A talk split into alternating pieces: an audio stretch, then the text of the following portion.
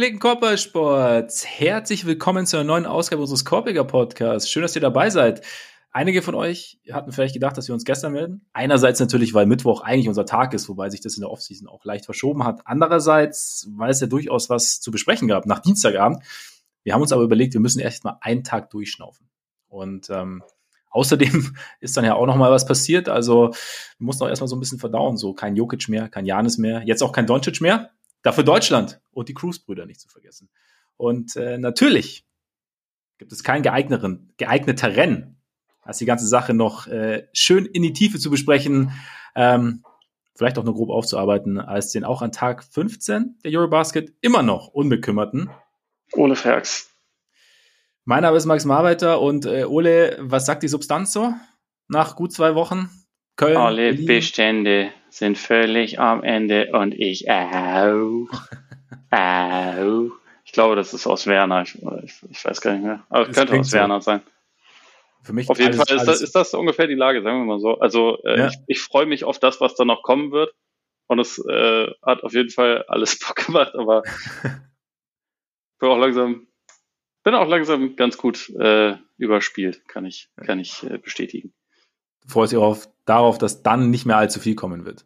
Beziehungsweise ja. dass es nicht mehr allzu viel kommen wird. Äh, dann kommt außerdem Urlaub. Das ist also alles, äh, alles positiv. Verdientermaßen, verdientermaßen, weil, wie gesagt, das, das Pensum haben wir auch haben wir schon ein paar Mal gesagt, ist nicht nur für die Spieler hat, auch für die, die begleiten. Viel zu sehen, viel mitzunehmen. Und äh, ja, wir sprechen heute so ein bisschen natürlich über das Deutschlandspiel. Deutschland im Halbfinale. Jan ist gestoppt in der zweiten Hälfte. Ja, nein, vielleicht. Was war los? Ähm, Doncic auch raus. Wir sprechen über die Halbfinals. Polen gegen Frankreich. Deutschland gegen Spanien. Und lass uns ja, nee, wir müssen natürlich auch noch über Robert Sava sprechen, ganz kurz. Sollen wir damit anfangen? Wir haben natürlich, das haben wir vorher nicht besprochen. Sollen wir erstmal Robert Sava oder sollen wir, sollen wir den einfach hinten ran? Haken wir so, den grindigen alten Penner einfach eben ab. Haken wir es schnell ab, dann haben wir es hinter uns, genau. Gab ja letztes Jahr den ESPN-Artikel, ähm, in dem geschrieben wurde, dass Robert Sava sich alles andere als gut verhält als Chef. Die NBA hat daraufhin eine äh, Untersuchung angeleitet über eine Anwaltskanzlei und ist jetzt zum Schluss gekommen, dass dieser Artikel ja, sehr viel Substanz hatte. Und ähm, über hunderte Interviews haben sie geführt mit Angestellten und ähm, ja, sind dann zu dem Bild gekommen. Und jetzt Robert Sava ein Jahr gesperrt und 10 Millionen Dollar Strafe. Ähm, Grund ist, er hat äh, die Arbeitsplatzregeln der Suns verletzt und die NBA Constitution. Deswegen war die Strafe möglich. Jetzt sagen natürlich die Stimmen danach waren schon so, ging schon sehr in die Richtung, hey, irgendwie auch wenig. Also 10 Millionen Dollar, glaube ich, ist, ist das Maximum, was die NBA aussprechen darf in, in so einem Fall. Deshalb ging quasi monetär nicht, nicht viel mehr oder nicht mehr. Äh, irgendjemand hat auch auf Twitter verglichen, was das quasi anteilsmäßig, dass das anteilsmäßig an Savas Vermögen so viel ist wie ähm, ein Minimum Player für äh, irgendeine, irgendeine relativ alltägliche, glaube ich, Technical Foul oder so zahlt, ich weiß nicht mehr genau. Mhm. Ähm, genau, deswegen, aber da waren ihnen die Hände gebunden. Das Ding ist halt natürlich, Vergleich Donald Sterling, damals bei den Clippers, der das Team dann verkaufen musste. Plus ähm, wäre auch möglich gewesen, also da hat auch Adam Silver, glaube ich, ähm, explizit gesagt, dass er sich dazu entschieden hat, ein Jahr zu machen. Also es wäre auch eine längere Strafe oder eine, eine längere Auszeit sozusagen, eine längere Sperre möglich gewesen. Da hat sich die NBA dagegen entschieden. Silver hat auch gesagt, Sava sei reumütig, hätte sich entschuldigt, wollte sich bessern und es war eben, dass er nicht nicht aus Überzeugung gehandelt hat, also aus, aus in Anführungszeichen oder aus rassistischer Überzeugung, wie es Sterling tat, sondern bei Sava sei es irgendwie so ein anderes, so, ja, also simpel gesagt und vielleicht auch äh, etwas verharmlos gesagt, schlechte Manieren gewesen sozusagen. Mhm. Deshalb sei es das. Ähm, was, was, was machst du denn so aus der ganzen Sache irgendwie? Machst du was draus oder? Äh, ja, also es ist irgendwie nicht so, überra nicht so richtig überraschend und trotzdem finde ich, finde ich schon ziemlich enttäuschend. Und also diese Schlussfolgerung, ja, okay, da sind rassistische, sexistische, misogyne Äußerungen und Handlungen vorgefallen und zwar zuhauf, also nicht eine mhm. Sache oder so, sondern viele. Die sind aber nicht durch Rassismus äh, oder äh, Sexismus motiviert, sondern das ist einfach, passiert einfach so. Das ist auch also kompletter Blödsinn, würde ich mal sagen. Und äh, ja, dieses eine Jahr, es ist halt letztendlich relativ bedeutungslos. Ne? Und ähm, ihm tut dieses Geld sicherlich nicht weh. Also ich habe gerade gegoogelt, keine Ahnung, ob es stimmt, aber sein, sein Net Worth wird bei 800 Millionen irgendwie be, ziffert dazu, wenn er die Suns besitzt. Das ist ja noch eine Franchise, die nochmal ein bisschen mehr wert ist und so. Also es ist halt wirklich so, wie du schon gesagt hast, dass er das jetzt nicht wirklich fühlen wird. Und so ein Jahr bis ein bisschen Besserungsseminar sozusagen ist, ist jetzt nicht mhm. schlecht, aber es, es reicht halt nicht. Und gerade für die, für die ganzen Leute, die für diese Organisation arbeiten, und es sind ja nicht nur die Suns, es ist ja auch die Phoenix Mercury, also die ähm, WNBA-Franchise, die gehört ihm ja auch noch da ändert sich halt nichts. Und warum sollten die ein Vertrauen da, darin haben, dass wenn Sava in einem Jahr wiederkommt, dass das nicht einfach exakt genau das gleiche Klima wieder sein wird? Also der Part ist halt, ist halt enttäuschend. Und ich meine, Silva hat ja dann auch noch auf einer Pressekonferenz gestern äh, eigentlich ziemlich klipp und klar gesagt, ja, für den gelten halt andere Standards als für als für andere Leute. Und dieses Statement wurde dann mittlerweile wieder versucht zu korrigieren und irgendwie zurückzunehmen. Aber so ist es halt. Und das ist auch, finde ich, genau das Bild, das dadurch vermittelt wird. Und das ist halt, ist halt schade. Ja, die Frage kam von Howard Beck, ne? Ob es halt quasi ja. also gesagt, okay, wenn wir zum Beispiel jetzt als Journalisten das machen würden, wenn Angestellte Spieler das machen, wenn Angestellte dasselbe machen würden, würden sie gefeuert werden. Und genau, dann kam die, die Antwort von, von Silver. Da, da muss ich auch sagen, das Krasse ist halt, ähm, ich finde, also, dass man es jetzt relativiert, ist ja klar, weil Adam Silver hat aber was, was gesagt, was ja de facto so ist. Ähm, deswegen, ich finde es nicht schlimm, dass er es gesagt hat. Ich finde es schlimm, dass es der Wahrheit entspricht. Weißt du, wie ich meine? Ja. Ähm, dass, ja, das dass, er dann, dass er dann nachträglich versucht zurückzurudern und ja, ja, zu sagen, genau, dass das er das ja, eigentlich das gar nicht gemeint hat, weil wenn du es halt, und klar so das sagst. Das ist halt wieder PR-Scheiß. Ja. ja, genau, genau. Ja, also das ist dann halt, und dann frage, da frage ich mich dann auch wieder, okay, wie gut, wie gut ist die PR dann, wenn ich was Offensichtliches versuche rückgängig zu machen und wenn ich nicht einfach dazu stehe und sage, dass es so ist, keine Ahnung, das ist ja, ich meine, im Endeffekt heißt ja auch immer Franchise, nicht, äh, nicht Verein. Es ist ja, es ist ja ein Business, wird ja auch immer schön gesagt in der NBA und es ist halt, die Organisation ist halt wie eine Firma. Und ich meine, das, was, was da passiert, ist sicherlich nicht das Einzige, wo ja auch thematisiert, wie mit, mit schwangeren Frauen umgegangen ist, umgegangen wurde. Das heißt, mit kleineren Kindern oder mit kleinen Kindern können sie den Job nicht mehr so machen. Das ist ja, glaube ich, was man so mitkriegt, das ist nicht bei, beileibe sicherlich nicht in jeder Firma so, aber es gibt, es ist, die Suns sind nicht die einzige Organisation weltweit, in der dieser Gedankengang herrscht. Und ich glaube halt, ähm, grundsätzlich, solange es halt darum geht, dass irgendwie MitarbeiterInnen Ergebnisse, Zahlen, Geld produzieren, ähm, müssen halt EntscheiderInnen immer eine Hürde überwinden, wenn es darum geht, das Menschliche irgendwie voranzustellen, nämlich zu sagen, hey, nee, diese Frau, diese Mitarbeiterin bekommt ein Kind und ähm, wird ihren Job danach behält ihren Job genauso, wir halten den Job frei und, und, und ähm, dann hat sie sicherlich ein anderes Zeitmanagement als vorher, aber das ist, das ist unsere Verantwortung auch. Also wir haben nicht nur die Verantwortung, was hinten rauskommt, geldmäßig, sondern wir haben auch eine Verantwortung den Menschen gegenüber, die hier arbeiten. Und ich glaube, solange aber die Grundeinstellung ist Profit und dann erstmal lang nichts, ähm, ist es, glaube ich, ist das halt ja in, in vielen Unternehmen normal oder beziehungsweise ist es ist es schwer, sich schwer dagegen, dagegen vorzugehen. Was ich halt finde bei der ganzen Sache ist, also ich, ich wäre auch der Meinung, dass da, also ich gehe geh mit dir mit, dass das jetzt die 10 Millionen nicht wahnsinnig abschrecken können. Wie gesagt, da waren ihnen so ein bisschen die Hände gebunden. Ähm, haben wir auch ein paar, gab auch ein paar Stimmen, die gesagt haben, hey, wenn du sagst drei, vier, fünf Jahre Sperre, vielleicht veranlasst ihn das dann auch, das Team zu verkaufen hinten raus und, und du übst dann sozusagen so Druck aus, weil du nicht das Gefühl hast, es anders machen zu können, die, direkt diesen, diesen Prozess des Teamverkaufs anstoßen zu können, wie es bei Sterling der Fall war, dann äh, wäre das irgendwie eine Möglichkeit. Ich finde halt trotzdem, wenn man es von einer, da ist, es, es gab eine Untersuchung, es, es, es, gab einen Anstoß, es gab eine Untersuchung. Die Untersuchung ist zu einem, zu einem hat, hat ein, ein, klares Bild gezeichnet. Die Suns haben ja auch ihr ähm, Human Resources Team 2021 umgekrempelt. Also es war ja, ne, es war, ging ja über einen längeren Zeitraum. Human Resources übrigens auch ein geiler Ausdruck. Der Mensch als Ressource. Ähm, aber das heißt, es wird was angestoßen und es wird jetzt ein Besitzer, der, der ganz oben sitzt sozusagen, wird jetzt schon irgendwie bestraft. Wie gesagt, ich denke auch, dass man hätte meiner Meinung nach mehr machen, hätte machen können und dass es halt, ja, so wie vielleicht auch nur so dieser Klopfer auf die Hand ist. Vielleicht findet aber tatsächlich ein Umdenken statt. Und wenn du halt, es ist halt, es, es ist halt der Anfang im Endeffekt. Sterling war ein Extremfall irgendwie auch, weil es halt über Jahre schon irgendwie bekannt war und dann halt auch dieser plakative Fall Magic, ja, auf Tape, genau, dieser plakative Fall Magic Johnson dann auch noch. Und dann war halt so der, der Druck da und es gab dann schnell einen Käufer mit, mit Steve Barmer und so. Trotzdem, ja, wer weiß, ob es in einem Jahr genauso ist. Also ich, ich würde auch nicht, ich würde auch nicht ausschließen, dass es so ist. Es kann aber auch sein, dass es, dass halt eine Entwicklung stattfindet, dass wir halt blöderweise jetzt erst am Anfang dieser Entwicklung statt, äh, stehen, dass wir aber, dass diese, diese Strafe ein erster Schritt ist und dass jetzt, dass es alles schwer zu erklären ist und dass, ich finde auch Silver, ja, keine Ahnung. Im Endeffekt, wenn es dieses diese Relativierung nicht gegeben hätte, wäre es ja nur in Anführungszeichen ehrlich gewesen von Silver. Es wäre trotzdem scheiße gewesen, natürlich, dass es so ist, ne? Ja. Aber es wäre ehrlich gewesen und es wäre ähm, damit wäre halt eigentlich der Zusatz für mich dann, wenn ich, wenn er, wenn er sagt, es ist so, es sollte nicht so sein und wir arbeiten darauf hin, dass es nicht so sein will, dass es in Zukunft nicht mehr so sein wird, dann kannst du damit natürlich besser arbeiten, dass man jetzt sagt, ja, ist ja nicht so gemeint und bla bla bla, wenn halt alle sehen, ne, ist so.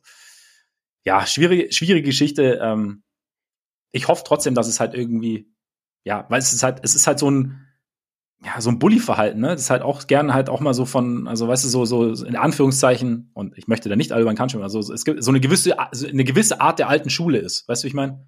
Hm. Leute anpöbeln, so ein bisschen kitzeln wollen durch irgendwie, ne, durch Herausforderungen. Ich von oben, ich kann sowieso mit euch reden, wie ich, wie ich Lust habe. Dass zumindest ja, das jetzt mal gru grundsätzlich mal gesagt wird, nee, das geht so nicht. Und dann, so. Aber ob die Strafe dann das gewünschte Ergebnis nach sich zieht, muss man natürlich sehen. Ja, ja, also man, man kann es letztendlich halt äh, hoffen für die Leute, die halt irgendwie für die Franchise arbeiten und da im Hintergrund sind, dass sich, dass sich dadurch was ändert. Ja. Viel, viel mehr gibt es wahrscheinlich auch nicht dazu zu sagen. Es ist halt, ja.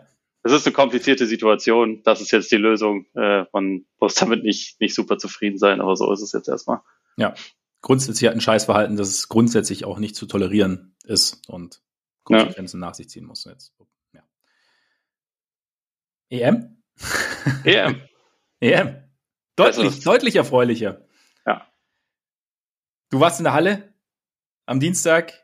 Also Spiel grundsätzlich auch vom Fernseher unfassbar, aber wie war's? Wie war's so live dabei? Stimmung ähm, schon Feld, von den Rängen?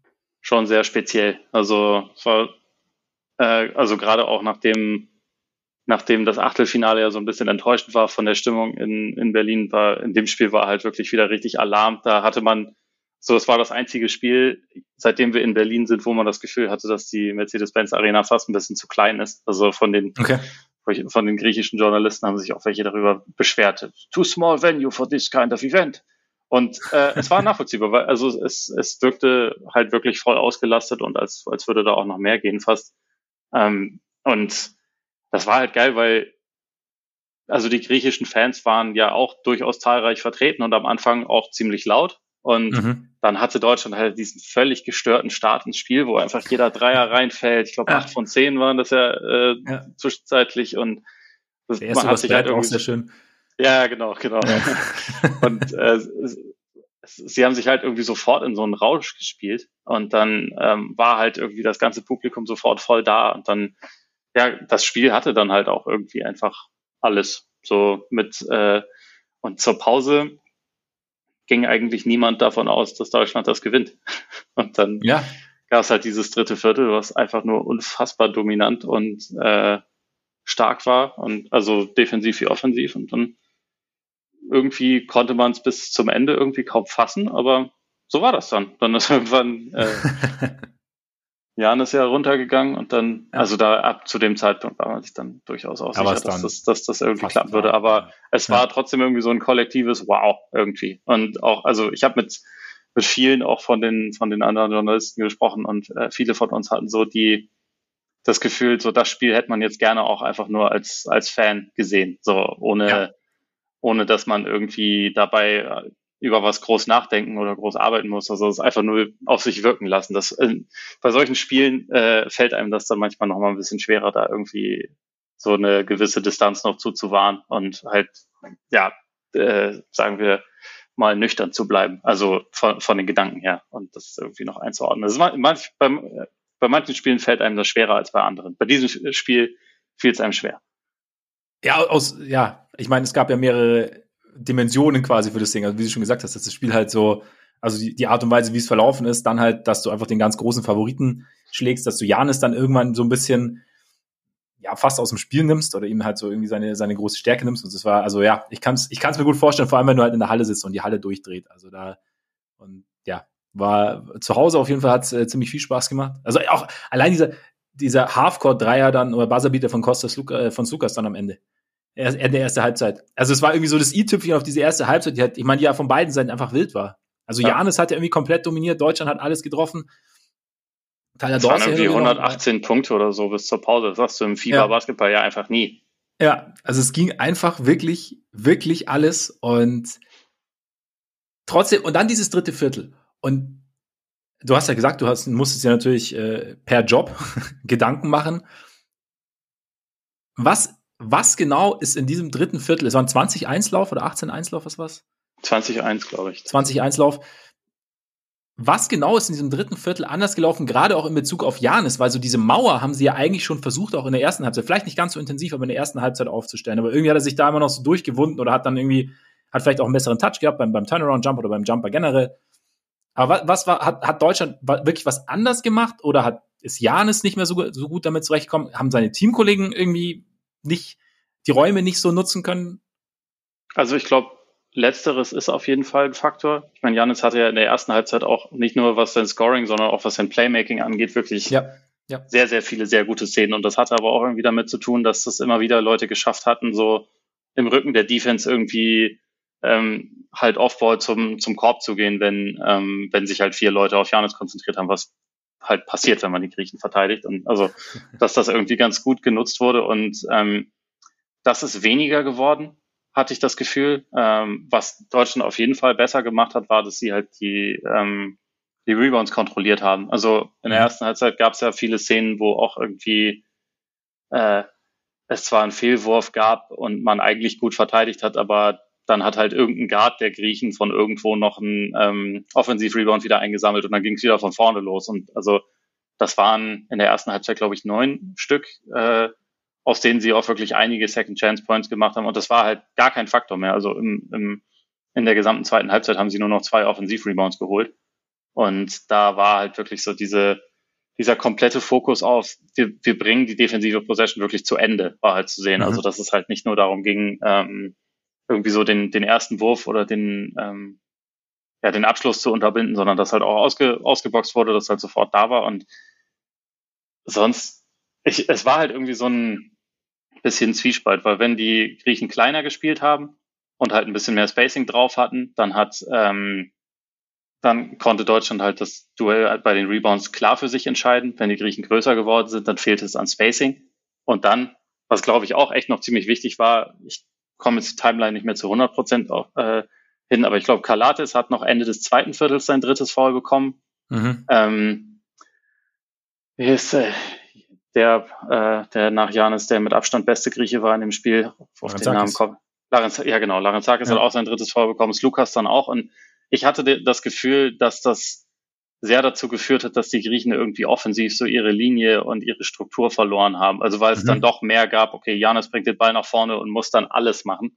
Und Kalatis ja. vor allem ist halt jemand, der ihn auch mal als abrollenden Spieler einsetzen kann und halt schon mal irgendwie in Bewegung, sodass halt so der, der erste Vorteil schon mal kreiert ist. Und ähm, phasenweise war Janis irgendwie dafür alleine verantwortlich und es gab nicht mehr so viel Bewegung um ihn rum, es fehlte, fehlte teilweise an Spacing und irgendwie kam das so zusammen. Also, und abgesehen davon hat Deutschland es einfach, ich weiß nicht, ob sie irgendwas wirklich gravierend umgestellt haben, aber sie haben einfach mit einem perfekten Fokus verteidigt. Ich glaube, das, das war, das war der größte Faktor, den ich jetzt äh, ausgemacht habe. Ja, und ich hatte auch so den Eindruck, was halt echt gut geklappt hat, irgendwie war auch, dass sie also quasi die Zone dicht bekommen haben, so gut man sie halt gegen Janis dicht bekommen kann. Und gleichzeitig jetzt nicht den Schützen nicht zu viel Platz gelassen haben. Also ich meine, wir haben ja eh schon, mhm. oder du hast ja auch schon gesagt, vor dem Spiel, die Griechen haben jetzt auch nicht die Riesenschützen außenrum, aber dass sie das noch, vielleicht, das vielleicht noch ein bisschen besser hinbekommen haben dann in der, in der zweiten Halbzeit. Und ähm, gerade am Anfang war der Tyler Dorsey hin und wieder, äh, hat, den, hat den guten Dreier gerade so aus der Ecke. Gut, Kalatis haben sie ja stehen lassen. Ja. Weil, ne, ähm, aber das stand ja auch auf dem, auf dem Taktikboard für das Spiel. Ich weiß nicht, ob du das gesehen hast. Das hatte nee. Trey Vogt ja auf ähm, Twitter gepostet, zumindest da habe ich es gesehen. Äh, also okay. das mit den, mit den Ansagen von direkt vorm Spiel, die äh, Gordon Herbert aufgemalt hat. Da war Go Under bei Kalates, Go Over bei, ich glaube, bei Slukas oder so, Build a Wall und Rebounds. So, das waren so die Key Facts, ja. die drauf standen. Ja. Simpel, aber korrekt. Hat, hat bestens funktioniert, auch weil halt die Spieler individuell halt eigentlich wirklich, also es hat ja fast jeder, der irgendwie drauf war, hat ja so mal länger, mal vielleicht nur ganz kurz an sein Maximum gekratzt, irgendwie fand ich. Also ja. Andreas Obst, der bei mir jetzt Andreas Clay Obst ist ab sofort, ähm, am Anfang, also Andreas erste, erste Halbzeit. Sozusagen. Ja, ja genau. ähm, also, kleiner Shootout mit, mit Janis quasi, ähm, was, was das Scoring anging. Aber ich finde schon immer geil, also die Art und Weise, wie er cuttet und wie schnell er seinen Lo Wurf los wird. Und auch so diese, diese Awareness, wo er gerade ist. Also, dass er vielleicht gerade so noch halt einen Millimeter vor der Linie ist, dass er nicht draufsteht. Das ist auf jeden Fall, also das war so ein, deswegen habe ich auch so dieses Ding halt, wie halt er cuttet und braucht halt nicht viel Platz, um den Wurf loszuwerden und auch nicht groß, ja. groß Bewegung. So, das, deswegen hatte ich so diese Assoziationen. Ähm, Thais fand ich extrem gut. Ja. Also mit großem echt, Abstand also, sein bestes Spiel bei dem Turnier. Also echt defensiv halt wirklich Janis, Janis bearbeitet, wie es ging und halt dann auch offensiv mal so einen Turnaround-Jumper und so getroffen, wo du halt, ja. Also dann, und da, da, das ist dann wahrscheinlich dann echt so ein Moment, in dem man sich dann auch als Zuschauer denkt, so, okay, krass, irgendwie heute, heute ist irgendwie so ein Tag oder so ein Abend, da läuft's. Also da läuft's nicht irgendwie bei 1-2 und man kann irgendwie mithalten, sondern nee, da läuft's halt einfach richtig. Nicht, weil das jetzt eine riesen Überraschung ist, dass das Tyson einen, einen Turnaround-Jumper trifft, aber das ist halt einfach, dass das alles so zusammenkam, war schon, war schon echt krass. Und dann halt Kollege Dennis Schröder Saugut. dürfte sicherlich irgendwo unterkommen jetzt, oder? Ja, ja. davon, davon, gehen wir mal aus. Also äh, ist ja auch das, was jetzt gerade so äh, berichtet wird, dass, dass jetzt äh, wieder mehr Buzz, äh, was ihn betrifft, in NBA-Kreisen unterwegs ist und dass die, Lake, äh, dass die Lakers ihn auf dem Schirm haben, wurde ja schon mal berichtet und dass die Mavs ihn auch in Köln teilweise beobachtet haben und sicherlich jetzt auch sich wahrscheinlich ESPN Plus gekauft haben, damit sie die restliche Eurobasket auch noch gucken können. äh, das ist ja auch bekannt. Äh, genau. Das, ja. äh, oder, oder Dirk gibt das die ganze Zeit am Telefon durch, was, was Dennis so macht. Also ich nehme schon an, dass das, dass das hilft und dass das dann auch relativ bald eine, eine Einigung geben wird, weil es ist schon, es ist schon gut, was er da macht. Es ist, glaube ich, auch für seinen, für seinen Ruf grundsätzlich sehr gut, weil man halt einfach mhm. mal wirklich sehen kann, wie gut er sein kann, auch gerade so als, als Anführer, der aber jetzt auch nicht irgendwie permanent alles alleine machen muss oder so, sondern der halt andere andere mit einbezieht, andere, andere führt und anderen Freiheiten gibt und so und halt einfach, ja, Teil von einem echt guten Team ist. Und auch, glaube also somit der entscheidende Teil von diesem sehr guten Team, glaube ich, ist. Also einfach durch das, was er, was er vorlebt, was er fordert, was er auch für ein Selbstbewusstsein und was für eine Ruhe er ausstrahlt. Ich glaube, das, das hat man in der Form so halt von Schröder, glaube ich, auch noch nicht unbedingt gesehen. Also ich, ich fand ihn ja 2017 bei der EM auch schon sehr stark, aber das war halt immer noch mhm. ein anderes Teamkonstrukt. Und ähm, ja. Und jetzt äh, so bei der, bei der letzten WM war es halt alles irgendwie nicht so geil. Das lag sicherlich auch nicht nur an ihm, aber ja. äh, es ist halt irgendwie so das Bild, was bei vielen Leuten, glaube ich, hängen geblieben ist. Und ähm, in der NBA ist es ja auch über die letzten Jahre nicht unbedingt immer richtig geil gelaufen. Aber gerade bei diesem Turnier zeigt er halt einfach, im richtigen Konstrukt ist er halt schon einfach, kann echt ein sauguter Spieler sein. Was ich halt krass finde, wie er, wie er das Spiel halt so diktiert, also das Tempo diktiert und, und, und halt irgendwie nicht überdreht und halt irgendwie und halt nicht nur diktiert, sondern auch kontrolliert. Also und wie meistens wie, wie souverän, also auch wenn er, wenn er dann zum Beispiel ein Matchup hat, dass, dass ihm passt, wie teilweise wenn, gegen, wenn er gegen Papagiannis dann geswitcht wurde, dann geht, dann zieht er ihn noch mit zwei, drei Schritten raus, Richtung Dreierlinie und zieht dann zum, zum Brett. Wenn wirklich, wenn auch die Schützen positioniert sind, dass er richtig viel Platz hat, dann unterm Ring und dann halt immer halt den, den Layup, dann irgendwie den freien Layup oder den relativ freien Layup zu haben. Und das fand ich irgendwie, also wie, wie kontrolliert er halt einfach spielt und damit halt auch dem Team halt irgendwie so diese Sicherheit gibt und halt so das Team dann auch mitzieht und halt eben diese, also eigentlich schon auch so eine Art Floor General sozusagen macht und halt dieser Leader ja. ist, was ja auch viele schon gesagt haben und ähm, also dass er auch nicht, eben wie du auch sagst, er muss nicht alles machen. Also wie zum Beispiel bei der WM war. Also er, er, er, er, er nimmt sich seine Spots und, und, und über, übernimmt dann auch teilweise, gibt dann aber auch gerne mal Richtung Wagner ab oder Richtung Obst oder Richtung Johannes Thiemann, der äh, unterm Ring ja auch einige oder am, am Brett auch echt äh, die Griechen immer wieder vor Probleme gestellt haben, fand ich. Also es ist irgendwie so, ja, und damit geht er halt, ich meine, haben ja viele gesagt, was für ein guter Leader Schröder ist jetzt während dieses Turniers. Und, und ich finde, in dem Spiel ist es halt nochmal richtig offens offensichtlich geworden und dann war es halt individuell auch einfach noch richtig gut. Auch weil dieser ja. viel besungene Wurf ja dann gefallen ist. Genau, das, das ist halt irgendwie äh, so ein bisschen das Lustige, dass er bei dem Turnier bisher nicht mal 40 Prozent aus dem Feld trifft und trotzdem jeder, glaube ich, sofort unterschreiben würde, dass das der beste Schröder ist, den wir in der Nationalmannschaft bisher gesehen haben, weil es ja. halt einfach zu einem großen Teil auch damit zu tun hat, wie man in so einem Team auftritt. Es geht ja immer nicht nur um den eigenen Wurf oder so, so äh, und nur um das, was man individuell leistet, sondern halt das, was man in, in einem Teamkonstrukt macht. Und ich finde, das, das sieht man halt momentan wirklich wunderbar und da profitieren die alle von. Ja, mein Wagner auch wieder sensationell unterwegs. Dieser, dieser Stepback da über, über Janis, der Stepback-Dreier. Ja, das, das so war auch so ein richtig heftiger Moment auf jeden ja. Fall. Also weil man da gerade das Gefühl hatte, es könnte jetzt auch doch noch mal ein bisschen brenzlig werden, könnte doch noch mal ja. ein bisschen kippen und dann dann rotzt er halt so ein Ding rein, was halt schon echt ein ziemlicher äh, ziemlicher Dagger war, wie die jungen Leute sagen. und ja, also wenn man bedenkt, dass man eigentlich bis kurz davor wirklich nicht wusste, ob Wagner spielen würde. Also was ich so, so über die Stunden davor, gehörte, äh, davor gehört hatte, war schon einigermaßen optimistisch, aber es war halt mhm. nicht, äh, es war halt nicht irgendwie safe und dann, also hat sich ja von Anfang an super bewegt, hat ja auch, glaube ich, im ersten Viertel direkt einen Dank gehabt und so und äh, ja. hat sich halt wirklich überragend bewegt und halt wieder ja ein saugutes Spiel gemacht. Also das ist aber das Geile über dieses Spiel. Die haben alle gut gespielt. Also, ja, da, genau. war, also äh, da war halt wirklich kein, kein Ausfall oder irgendwas dabei, ja. sondern alle sind reingekommen und haben irgendwie das gemacht, was sie machen sollten. Also auch Vogtmann äh, hat in den richtigen Momenten auch mal gescored, hat defensiv sich mega aufgeopfert und so. Und das, das war schon alles einfach richtig, richtig gut. Es, es war komplett rund was ich mich gefragt habe, also gerade auch jetzt in Bezug auf diesen Dreier von, von Wagner, weil du ja vorher auch gesagt hast, dass die Griechen es gegen Tschechien dann so gemacht haben, halt Janis schlechtesten Schützen und der mehr so als Roma. Ich fahre jetzt gegen Deutschland, gerade so in der Phase auch, dass er halt sehr, sehr viel einfach On-Ball war. Also das auch halt, klar, wurde dann halt, hat er den, den Switch erzwungen, weil, weil äh, Tudis ja auch mal gesagt hat, Switch, Switch, Switch. Also das, so die Herangehensweise da. Aber dass Janis, dass die Griechen nicht versucht haben, Janis mehr ja eben in diese Roma-Position zu bringen, ist natürlich dann, dann ist natürlich Frage, also, also A, wie, wie erklärt man sich das oder wie erklärst du dir das? Und dann liegt es daran, dass Deutschland einfach dann zu viele gute Schützen auf dem Feld hatte, dadurch, dass bei Schrödern auch war, oder dass Deutschland halt dann aus dem Backcourt grundsätzlich auch ja, zu gefährlich war und dass sie gedacht haben, okay, vielleicht, wenn wir die erste Welle mit Janis stoppen können, vielleicht ist dann so, keine Ahnung, wie wäre, wie wäre so, da, hast du da einen Ansatz für dich oder? Es ist eine gute Frage. Also habe ich auch schon ein bisschen überlegt gehabt. Also gerade bei dieser einen Szene, und das war tatsächlich am Ende äh, bei, bei mehreren Possessions so, hatte ich tatsächlich das Gefühl, dass Wagner tatsächlich dieses Matchup auch haben wollte. Also, dass er mhm.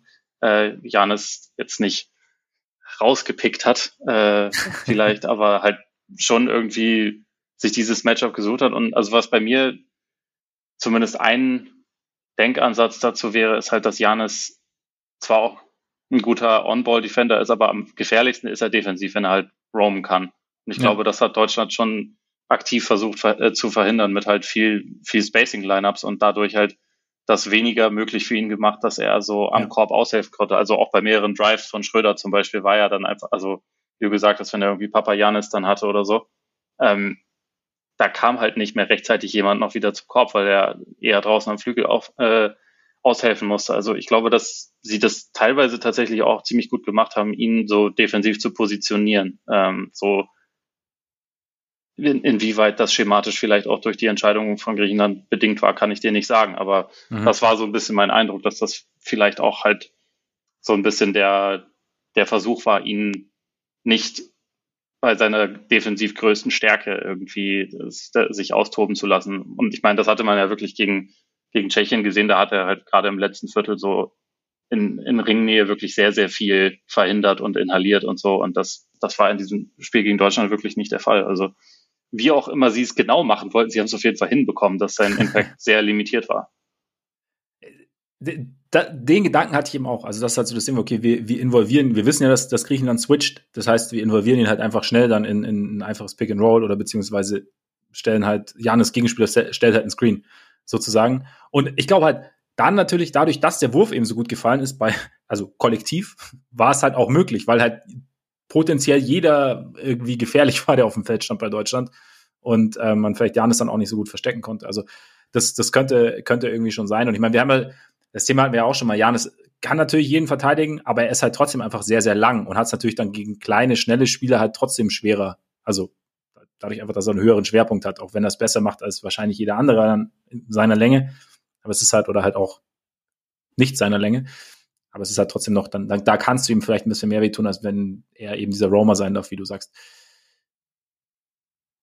Noch irgendwelche Gedanken zum Spiel oder jetzt schon, schon der Blick Richtung Spanien oder? Wahrscheinlich können wir Richtung Halbfinale blicken. Vielleicht fällt mir auch noch mal wieder irgendwas ein, aber vielleicht auch nicht. Ich bin vielleicht äh, auch nicht. Das, das Hirn ist mittlerweile sehr unzuverlässig. Ja, und es ist ja, die, die Übergänge sind ja auch fließend bei einem Tag Pause, immer nur zwischen den Spielen.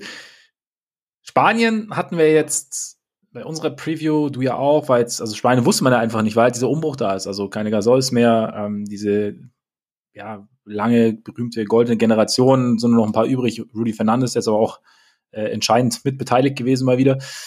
Ähm, wie schätzt du denn jetzt so nach dem Turnierverlauf, also auch was du jetzt von, von Spanien gesehen hast, ähm, wie schätzt du denn die Chance, also Grund so zum Einstieg, wie schätzt du es denn ein jetzt? Also, wie gesagt, die Cruz-Brüder sind natürlich, sind natürlich stark unterwegs.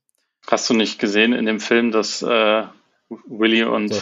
und ja, Bo ja. sich überhaupt nicht kannten und nicht verwandt waren miteinander? Also ja. kann, kann man sie nicht als Großbrüder bezeichnen. Ich meine, pass mal auf, pass mal auf. Der Film heißt ja Hustle. Vielleicht war das der ganz große Hustle, dass sie sich eigentlich, also weißt du, sie kannten sich, also sie sind ja Brüder und sie haben nur so getan und haben Adam Sandler da durch davon überzeugt und so ging es überhaupt erst. Und das war der, das war der eigentlich der Hustle des Films. Ja, der Hustle war auch uns vorzugaukeln, dass Juan Hernan Gomez ein Shooting Guard ist.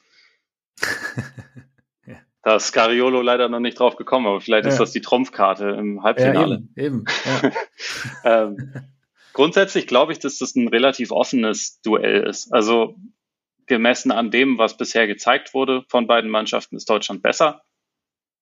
Kann man sich aber nichts verkaufen, weil ne, K.O.-Modus. Und ich, also bei den Spaniern, das ist auch ein bisschen, ja, wobei es ist, es ist anders als bei den Franzosen, aber die sind halt echt abgewichst, muss man sagen. Also sehr clever mit einem sehr guten Gespür für die richtigen Situationen. Sie wissen ähm, am Ende von Spielen irgendwie, was so ihre, was so ihre Go-To-Moves sind. Also, dass halt irgendwie vieles sich auf dieses Pick and Roll zwischen Lorenzo Brown und Williana Gomez fokussiert, dass das irgendwie so Ausgangspunkt für vieles ist. Sie haben dann Schützen, sie haben irgendwie eine gute Rollenverteilung, äh, sie sind defensiv auch die können halt vieles Verschiedenes ausprobieren und können dadurch, glaube ich, Teams gut durcheinander bringen. Und das ist halt etwas, was dir so auf dem, gerade so im Turniermodus, glaube ich, sehr weiterhilft, wenn du halt diese, diese Variabilität hast. Und das ist halt, glaube ich, ihre größte Stärke, weil die kommen ja nicht mehr über, nicht mehr wirklich über individuelle Qualität. Also du hast es ja gesagt, mit den Gasol Hermanos und so, die sind ja nicht mehr da. Und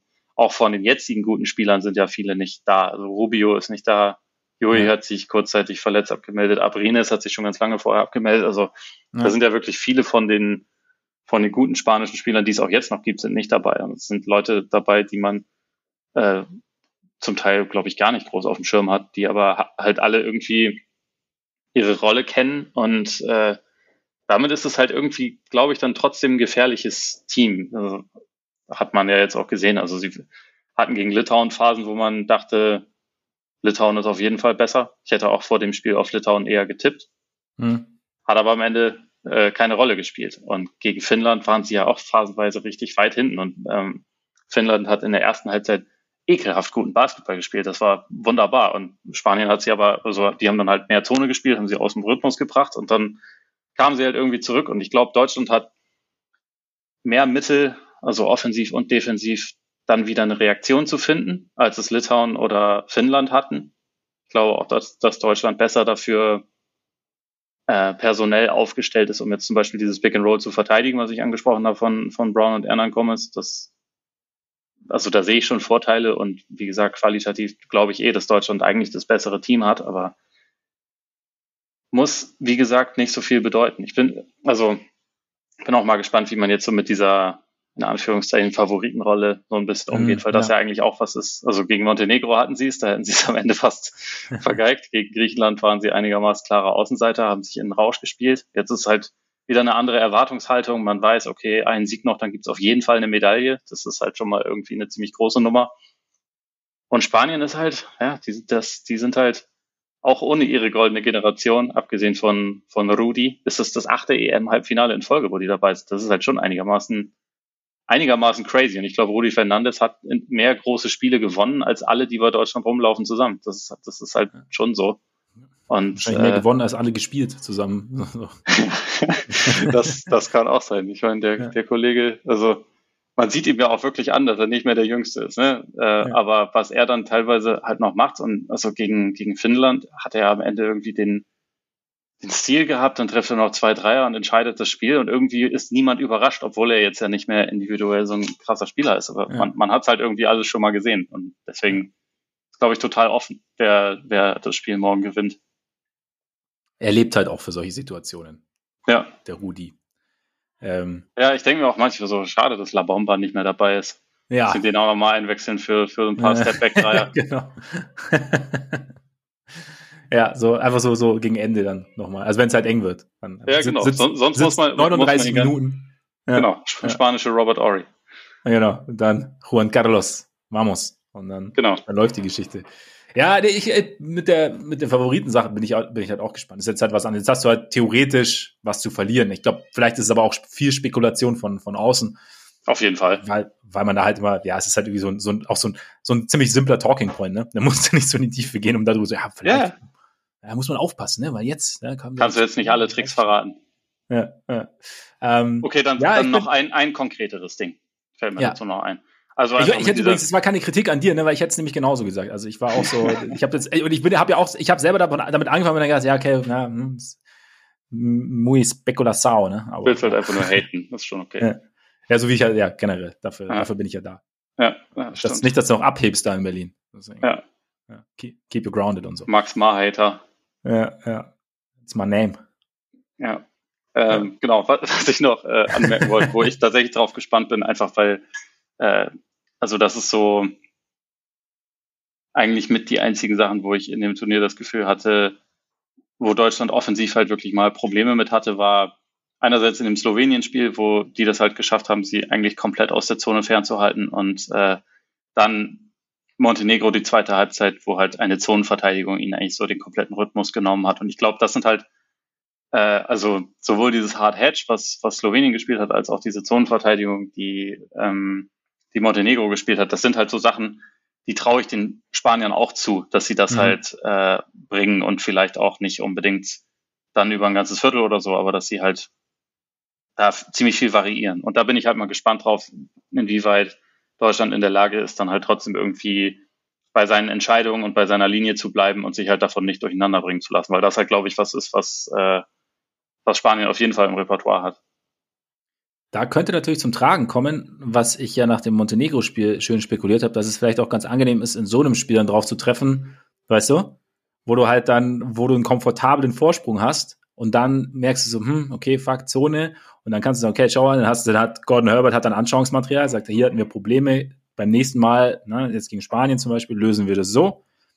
Vielleicht der, der Plan lag bestimmt gegen Griechenland auch schon in der, in der Kiste, da haben sie nur nicht gebraucht. Und jetzt wenn die Spanier es jetzt auspacken, dann sagen sie, okay, hm, do what you want. Wir haben den, wir haben den Konter parat. Weil nämlich, wenn man natürlich spekulieren will, wie das mit dieser ähm, Favoritenrolle ist, kann man natürlich auch spekulieren, hey, keine Ahnung, irgendwie Dynamik und so, das läuft es bei uns einfach und ähm, wenn der Spanier kommt, kommt der Spanier halt, aber wir kommen weiter, kann ja auch sein. Also, nee, das aber ist aber schon sehr spekulativ. Das ist auch so ein ja, klassischer, klassischer Talking Point, ne? Ja, aber so machen wir das halt als Außenstehende, die natürlich nicht in der Halle dabei sind, müssen wir es ja machen, dass wir uns auch irgendwie ein bisschen einbringen können, weißt du, wie ich meine? Ja, klar, verstehe schon. Ja, ne? Aber nee, aber ich bin, äh, was, was das, was da die Antwort angeht, so sollte die Zone kommen und so, bin ich, bin ich sehr gespannt. Das ist natürlich, es hilft natürlich auch, dass, dass Dennis Schröder, ich meine, der Dennis Schröder jetzt ist natürlich auch ein anderer in der, in der, in der Vorrunde. So vom, wie gesagt, ich meine, die Verletzung war ja so ein bisschen Thema, ähm, ob der Wurf jetzt permanent so gut fällt wie gegen Griechenland, ist was anderes. Aber so, also allein schon, wenn mehr Vertrauen in den Wurf und auch in seinen Knöchel da ist, und das dürfte ja im Verlauf des Turnieres gewachsen sein, glaube ich, ist da schon nochmal, das ist mal auch allein das hilft, zum Beispiel gegen, hartes Hedgen zum Beispiel, wenn, wenn, er, ja. den, wenn er den Ball bringt und so. Und da, ja, bin ich, aber das, das, das wird auf jeden Fall interessant. Und dann geht es natürlich auch um den potenziellen Gegner, also entweder im Spiel um Platz drei oder im Finale. Ähm, Polen, selbstverständlich. wie wir alle gedacht hatten. Wie wir alle gedacht haben und eigentlich auch gewusst haben. Und Frankreich. Die Franzosen hast du ja schon öfter mal gesagt, Che ist nicht. Aber halt, aber ich halt sagte, Rudi, die ne? werden am Ende aus Versehen dieses Turnier gewinnen. Ja, ja. Und äh, MVP Rudi Gobert, weil ich habe irgendwie seine On-Off-Nummern gesehen, die ähm, durchaus in die Richtung deuten, dass der Mann einigermaßen wichtig ist für Frankreich. Ja, es ist irgendwie plus 90 in seinen Minuten und minus 50 oder irgendwie sowas komplett ja. durchgepeitschtes. Aber ja. Es also, sind nur ja, On-Off-Nummern natürlich. Ne? Ja, zählen aber, nicht. Aber in dem Fall, ja. der Eindruck äh, bestätigt das komplett. Also die Defense bricht komplett ein, wenn er nicht spielt. Das ist wirklich albern, wenn da, wenn da Poirier vor allem rumläuft, aber auch wenn der Fall rumläuft. Das ist halt einfach echt was völlig anderes. Ähm, und auch offensiv, ich meine, das, das kann man so ein bisschen koppeln.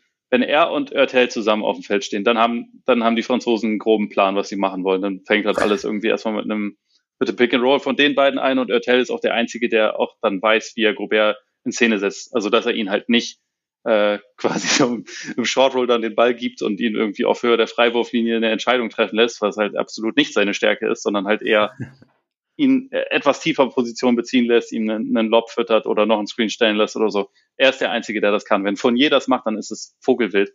Ähm, aber also in den Minuten, wo Ertel nicht spielt, spielen die so einen ekelhaften Offensivbasketball, dass es halt einfach echt nur faszinierend ist, dass sie immer noch dabei sind. Und das, es ist halt auch krass, weil, weil das jetzt zwei Spiele nacheinander waren, wo die gegnerische Mannschaft irgendwie mit zwei Punkten Führung ähm, so 12 bis 15 Sekunden vor Schluss dann Freiwürfe hatte und beide Freiwürfe vergrobt hat. Das ist.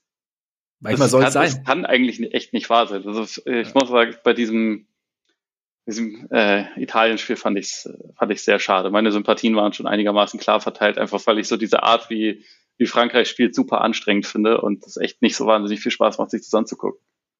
Ja, und halt auch äh, noch alter Utah-Hate spielt da sicherlich auch noch mit rein, oder? Weil, weißt du? Kannst, nee, kannst neue Jutta Sympathie, äh, Sympa äh, Gott, Sympathie? Ich kann, Sympathie, ich kann wirklich nicht mehr sprechen. Ja. Simone von Tecchio ist, äh, abgesehen von vom Wagner Franz und Johannes Thiemann wahrscheinlich meine persönliche Revelation dieses Turniers. Äh, also supergeiler Spieler. Das ist deswegen auch sehr schade, dass er ausgerechnet diese beiden Freiwürfe vergrobt hat und mhm. äh, deswegen jetzt für mich für immer ein Joker sein wird, aber Aber also der hat ein überragendes Turnier gespielt und der, der war auch jetzt gegen Frankreich wieder, wieder verdammt gut unterwegs eigentlich bis zu dieser Szene und das finde ich echt ein bisschen schade und also wegen dem und wegen dem Finisher werde ich mir selbstverständlich äh, die Jazz permanent reinziehen. Vielleicht wird es mal ein neues League Pass Team. Okay, wenn ich den Tag erlebe, muss ich mal schauen, was ich, was ich dann mache. Das auf, also wir machen nächste Saison auf jeden Fall einmal Bandwagon zu den Jazz, das kann auf ich jeden Fall. schon sagen. Ja, klar, klar. Muss sein. Und sonst halt. Aber auch relativ früh, nicht wenn sie den Finisher ja. schon aus dem Verkehr gezogen haben. Ja, genau, genau. Wir bloß nicht zu viele Spiele gewinnen. Aber ja, aber ich meine, vielleicht hat von Techie auch nur das Memo nicht bekommen, dass, dass Rudy Gobert nicht mehr in, in Utah ist und wollte sich halt erstmal bei seinem neuen Kollegen so ein bisschen, bisschen beliebt machen mit den beiden. Ja, das kann natürlich sein. Weil so in der heutigen Zeit ähm, News Travis Slow und sowas. Deshalb weiß man nicht. Ähm, Luca raus, habe ich ja schon. Ne? Stimmt, da war auch noch was, ja. Da war auch noch was. Jokic raus, Janis raus. Du hast ja auch so den Tweet abgesetzt von wegen äh, sinngemäß einfach nicht cool, wenn man einen Superstar hat. Was? Außer Matthäus Ponitka. Dann ist natürlich, das ist natürlich was anderes. Aber das ist halt auch ein super Duperstar. Mal, ohne Scheiß 26, 16 und 10 in einem Fieberspiel ist schon äh, ist albern. ordentlich, ja. Ja, ja aber wie, also wieso haben es jetzt, also es ist ja schon, weil im Endeffekt reden wir ja von drei der fünf besten Spieler der Welt, kann man das so sagen? Drei der sechs besten Spieler der Welt? Ich, ich würde es bei äh, tatsächlich bei drei von fünf sehen. Aber darauf wollen, wollen sich viele nicht festlegen. Wollen sich viele nicht festlegen. Aber dass sie dass, dass sie so früh, also dass, ich, dass keiner der drei es mit seinem Team ins Halbfinale schafft. Wir wissen, Basketball ist ein Teamsport. Gleichzeitig ist Basketball aber ein Teamsport, in dem das Individuum doch sehr, sehr großen Einfluss ausüben kann. Und natürlich ist jede Situation irgendwie unterschiedlich. Also Jokic, Giannis, Luca. Aber wir sehen es ja immer wieder im Fieberbasketball. Ist es dieses, dieses Single-Elimination-Ding? Ist es dann irgendwie, dass halt diese Teams, ja, dann manchmal, ja, dass man sich nicht so oft trifft? Deutschland zum Beispiel ist halt ein Team, das über die Jahre so gewachsen ist und gerade so Teams, zum Beispiel wie Griechenland, in dem du ein paar ältere Spieler hast, wie Skalathis oder sowas, die dann halt, die dann schon mal zurückgetreten sind zwischenzeitlich und das ist halt so, oder gibt es irgendwie sowas, gibt es für dich eine Erklärung, dass, dass die sich teilweise auch, man, kann jetzt auch nicht sagen, dass, dass die sich nicht so entfalten konnten. Also weil Janis hat ja durchaus dominiert. Ähm, die haben alle statistisch da dominiert. Also Jokic auch, obwohl der wahrscheinlich am wenigsten machen durfte. Aber ja. äh, der hat auch absurd gute Zahlen aufgelegt über das Turnier. Also das äh, ist nicht das Problem gewesen. Woran kannst du an? Also ist es dann wirklich einfach, ja, ein Team läuft heiß, beim anderen äh, irgendwie. Ich glaube, dass, also man, man kann es nicht so man kann es nicht wirklich über einen Kamm scheren. Man kann mm, ja. äh, natürlich ein paar Parallelen sehen. Also ich glaube, gerade ähm, Serbien und Slowenien sind sicherlich ihre Aufgaben wahrscheinlich nicht unbedingt mit der hundertprozentigen Seriosität angegangen, die nötig gewesen wäre. Also ähm, haben das vielleicht ein bisschen zu sehr auf die leichte Schulter genommen erstmal. Und also fairerweise gestern niemand hätte gedacht, dass Polen das machen kann. Äh, Slowenien sollte als Team das natürlich anders sehen, aber ich glaube, es ist trotzdem dann auch manchmal schwer, so in den Modus zu schalten, okay, nee, wir müssen das jetzt aber komplett seriös angehen, wir müssen das jetzt machen. Natürlich erwartet man das irgendwie, dass das passiert, aber äh, wenn man selber dafür verantwortlich ist, das umzusetzen, keine Ahnung, das, das kann auch mal anders laufen. Und ich hatte das ganze Turnier über bei Slowenien das Gefühl, dass sie halt nicht alles nicht alles hundertprozentig äh, ernst genommen haben, sich auch irgendwie viel auf andere Sachen konzentriert haben. Also das war jetzt nicht unbedingt ein Team mit positiven Vibes auf der Bank, also auch mhm. untereinander. Es gab immer wieder dieses ständige Rumgemecker mit den, mit den Referees, was ihnen, glaube ich, am Ende nicht nur Sympathien, sondern auch so ein bisschen Energie gekostet hat, weil wenn du immer wieder darauf fokussiert bist und so und immer wieder denkst, oh ja, hier alle sind irgendwie gegen mich und so, dann vergisst du ja auch oder verlierst du ein bisschen den Fokus auf das, was gerade vor dir passiert und mhm. hast so, das, das, keine Ahnung, das wirkt dann manchmal so, als wird, wird man sich in ein Schicksal geben. Ich meine, gestern war ja Doncic dann irgendwann tatsächlich auch äh, angeschlagen, hat man auch gesehen, dass er sich nicht gut bewegt hat und so. Das ist dann noch mal ein bisschen was anderes, aber zu dem Zeitpunkt lagen sie halt auch schon zurück und sahen wirklich nicht gut aus. Also äh, ich glaube, es sind mehrere Faktoren. Und natürlich, der vielleicht wichtigste ist, es ist halt Single Elimination, es ist nicht eine Serie wo sich äh, meistens die, die größere Qualität oder mehr Talent halt quasi durchsetzt. Also wenn jetzt zum Beispiel Deutschland gegen Griechenland, wenn die, wenn das eine Best-of-Seven-Serie gewesen wäre, dann weiß ich jetzt nicht, ob Deutschland die gewonnen hätte. Aber an so einem mhm. Tag, wo halt, wo es halt einfach unfassbar gut läuft und alle wachsen sich über ihn, äh, äh wachsen übereinander hinaus äh, und man trifft irgendwie 17 Dreier, das kann natürlich auch passieren und dann ist halt der Favorit einfach mal raus. Also bei den Griechen war das jetzt auch nicht so, dass ich das Gefühl hatte, dass sie es nicht seriös angegangen wären, sondern die sind halt auf ein Team mhm. getroffen, was äh, absurd gut gespielt hat und da kannst du halt ja. noch rausfliegen. Ähm, grundsätzlich. Deshalb kannst du es eigentlich fast nicht spielen als Deutschland, ne? Sorry, noch kurz. Ja, das war, das war ein ziemlich perfektes Spiel. Ja. also gerade, gerade das dritte Viertel, das war, weiß ich nicht, ob man das steigern kann, so wirklich. Ja. Und ähm, dann, dann kannst du halt auch mal rausfliegen. Ansonsten ja, es sind so unterschiedliche Sachen. Ne? Also bei Serbien, mhm. da hat Jokic in dem Spiel, wo sie rausgeflogen sind, nicht genug gespielt und nicht genug den Ball gehabt. Das ist halt dann so ein Ding. Und andererseits würde ich aber zum Beispiel bei, bei Slowenien sagen, dass die sich zu sehr darauf verlassen haben, dass Luca alles für sie macht, so ein bisschen. Mhm. Und also bei, bei Griechenland war das teilweise auch so. Und deswegen auch hier, man kann es irgendwie nicht zu 100 Prozent vergleichen. Es sind einzelne Faktoren. Ich glaube jetzt nicht, dass grundsätzlich es schlecht ist, Superstars zu haben. Äh, ich ich glaube auch, dass, also man hat ja auch gesehen, dass die ja alle. Muss man wissen, wie man sie einsetzt. Das ist das ja, Entscheidende. Schon, schon. Und das, das ist mir bei Janis halt noch irgendwie ähm, so ein bisschen in den Sinn gekommen. Es ist im Fieberbasketball ein bisschen schwerer für jemanden wie ihn, den Platz zu schaffen, wie das jetzt in der NBA ist. Einfach weil das Feld ein bisschen enger ist, weil er auch jetzt nicht elitäre Schützen um sich herum hat und so. Und äh, das ist da vielleicht eine etwas größere Herausforderung. Aber gleichzeitig es hat ja trotzdem in den meisten Spielen ziemlich gut funktioniert. Und dann hat's, äh, sind sie halt auf ein Team ge getroffen, was einen guten Gameplan hatte und was, also Deutschland hat ja Griechenland nicht gestoppt. Die haben ja eigentlich ziemlich ordentlich gescored, so für ein ja. Fieberspiel. Deutschland hat halt aber einfach noch viel besser gescored, weil es. Ja, äh, draufgelegt, ja. Genau. Und dann, dann zerbröselt der Keks so. so. Dass der Keks so für die Slowenen zerbröselt, war allerdings wiederum echt einfach nur schockiert. ja, äh, ich meine, keine Ahnung, mal platt gesagt, bei der Nationalmannschaft, du musst ja auch die Spieler nehmen, die du hast, ne? Du baust ja eben kein Team, also klar, du kannst. Kannst du keinen Linksverteidiger schnitzen, meinst du das? So, so, so ist es, so ist es. Und, ähm, oder dein Sturmtank. Wenn du keinen hast, dann hast du eben keinen. Weil die Griechen haben ihn ja mit Janis, den Sturmtank. Von daher ist es ja. Sie haben auch noch einen zweiten mit Danasis. Ja, genau.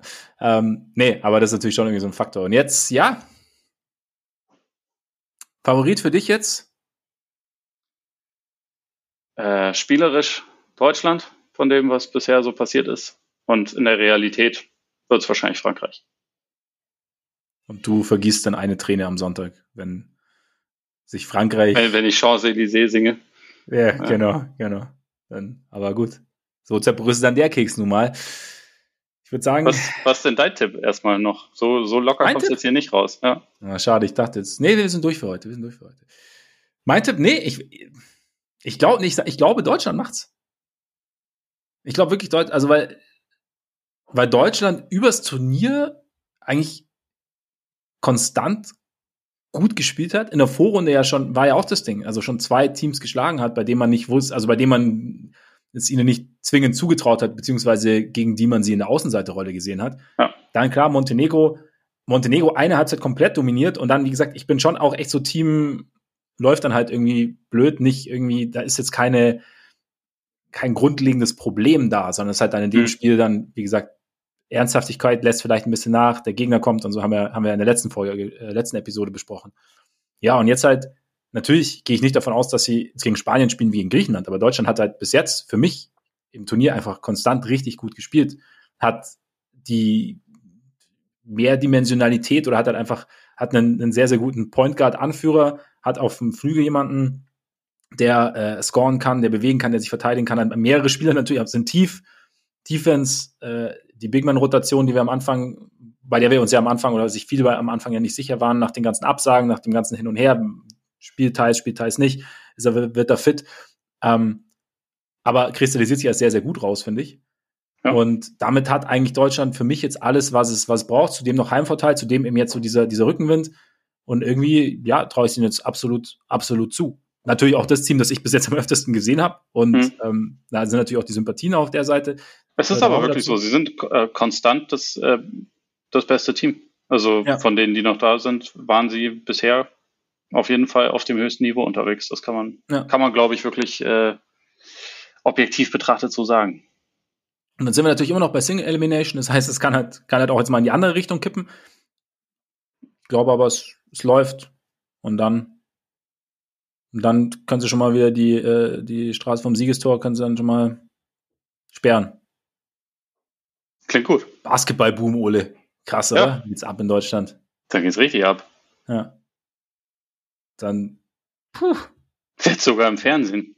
Sogar, Im sogar Fernseher im Fernsehen, drin.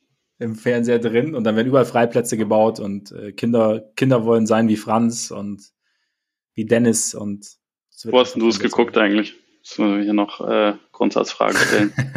da denkst du, du kannst mich jetzt entlarven. Ich habe es auf Magenta geguckt. Naja.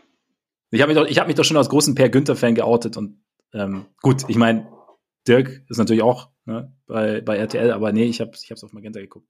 Ich habe gedacht, ich bleib treu. Sie waren von Anfang an dabei. Und ähm, ja, ich mag, auch, ich mag auch die Experten. Also Alex Vogel als Experte zum Beispiel fand ich, ich auch immer richtig gut. Und, ähm, ja, halt Guter Mann, Grüße. ähm, genau. Habe ich bei Magenta geguckt. Du? Quatsch. ja. Wo hättest du denn geguckt? Wo hättest du geguckt? Ich hätte es auch bei Magenta geguckt. Ja. Find, die machen das, die machen das einfach sehr gut. Finde ich auch. Deshalb äh, bin ich dabei. Ich, ich war ich hab, war mal davor, mal, mal rüber zu schalten, um zu sehen, wie es halt bei RTL, also generell. Habe ich aber, ich wollte aber auch nichts verpassen. Und ja, man weiß ja nicht, wie es ist mit so Time Delays und so. Dann, äh Eben. Eben. Auf einmal. ich meine, in dem Spiel hätte es ja wirklich sein können, dass du irgendwie schnell was verpasst. Wenn Absolut. Deshalb habe ich gedacht den nächsten fruchtigen Dreier. Schön gesagt, genau den. Ja. Auch wieder ein schönes Schlusswort, würde ich sagen. Ja, ich, ich glaube auch, das war ja. frei. Und äh, genau, jetzt, jetzt schauen wir Richtung Freitag, morgen dann die Halbfinals, Sonntag Finale. Wir sind, wir sind alle sehr gespannt. Wenn sich irgendwie auch einrichten lässt, sprechen wir auch nochmal und äh, bedanken uns bis dahin für eure Aufmerksamkeit. Schön, dass ihr dabei wart. Solltet ihr uns öfter zuhören wollen und es noch nicht getan haben, vorher, könnt ihr uns ab jetzt abonnieren, wenn ihr wollt. Das geht nämlich eigentlich quasi überall bei Apple Podcasts, bei Spotify, Amazon Music, dieser Google Podcasts. Folgt uns auf Twitter, folgt uns auf Instagram. Schaut auch mal auf unsere Patreon-Seite vorbei, patreon.com slash Korpiger Podcast, Korpiger mit. Ah, eh. Genau, ja, sorry, hinten raus werde ich dann immer ein bisschen sloppy. Aber gut. Auf jeden Fall da. Vielleicht da gibt's, Unterton dieser Folge. ja. ähm, ja. Da gibt's einerseits extra Content, andererseits könnt ihr uns damit monatlichen Beiträgen unterstützen und an dieser Stelle auch vielen Dank an alle, die es schon tun. Ähm, wenn ihr Lust habt, schaut da gerne mal vorbei. Und jetzt freuen wir uns alle aufs Halbfinale. In diesem Sinne, genießt euren Tag, euren Abend, euren Morgen und bis bald hoffentlich. Reingehauen. Reingehauen.